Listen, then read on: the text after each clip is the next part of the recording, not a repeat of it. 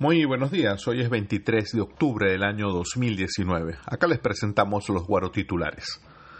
En el impulso queda sin inmunidad de manera un tanto ilegítima el diputado Juan Pablo Guanipa, a quien también, por cierto, en un proceso fraudulento se le arrebató la gobernación del estado Zulia.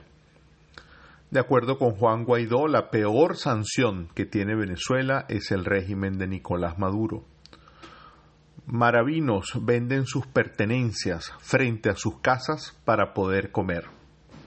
Más del 80% de profesores acataron el paro nacional de educación el día de ayer, paro que también se extenderá el día de hoy.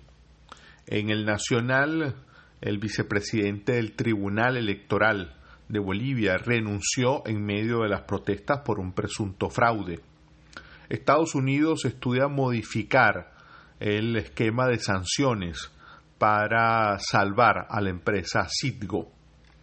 También eh, pasamos ahora a el eh, pitazo. Sebastián Piñera anuncia profundas reformas en los sistemas de pensiones, salud, salario y tarifas de servicios públicos. Colombia cerrará frontera con Venezuela desde este jueves por las elecciones regionales. La frontera estará cerrada hasta el próximo domingo. Apagón general deja sin luz al estado Táchira. Esto lo leemos en el eh, Pitazo. Protestas en la capital del estado Guárico.